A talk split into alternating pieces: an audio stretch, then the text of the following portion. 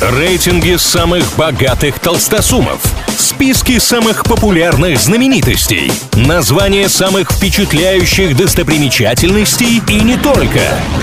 Крутометр на правильном радио. Как известно, все познается в сравнении, для этого составляются всевозможные рейтинги, а мы с ними разбираемся. В этом выпуске нас ждет список самых ожидаемых фильмов следующего года. Это подборка от главного кинопортала планеты IMDb, и в ней на разных строчках «Седьмая миссия невыполнима», следующий фильм Скорсезе с Ди Каприо под названием «Убийцы цветочной луны», продолжение мира юрского периода и много чего еще. Но нас интересует тройка лидеров. Переходим к ней.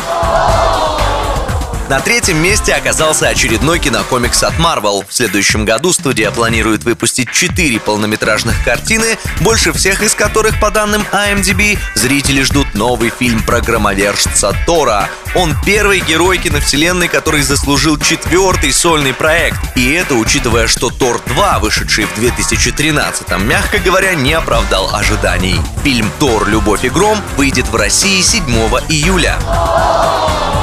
Дальше в списке настоящий сюрприз. Вторая строчка у фильма «Крик», и это действительно неожиданность. К перезапускам, ремейкам и внезапным продолжениям, что снимают много лет спустя, публика обычно относится скептически. Но перед нами одно из исключений. В новом «Крике» снова убийца в знаменитой маске и Кортни Кокс в одной из главных ролей, прямо как в самом первом фильме. Премьера 13 января.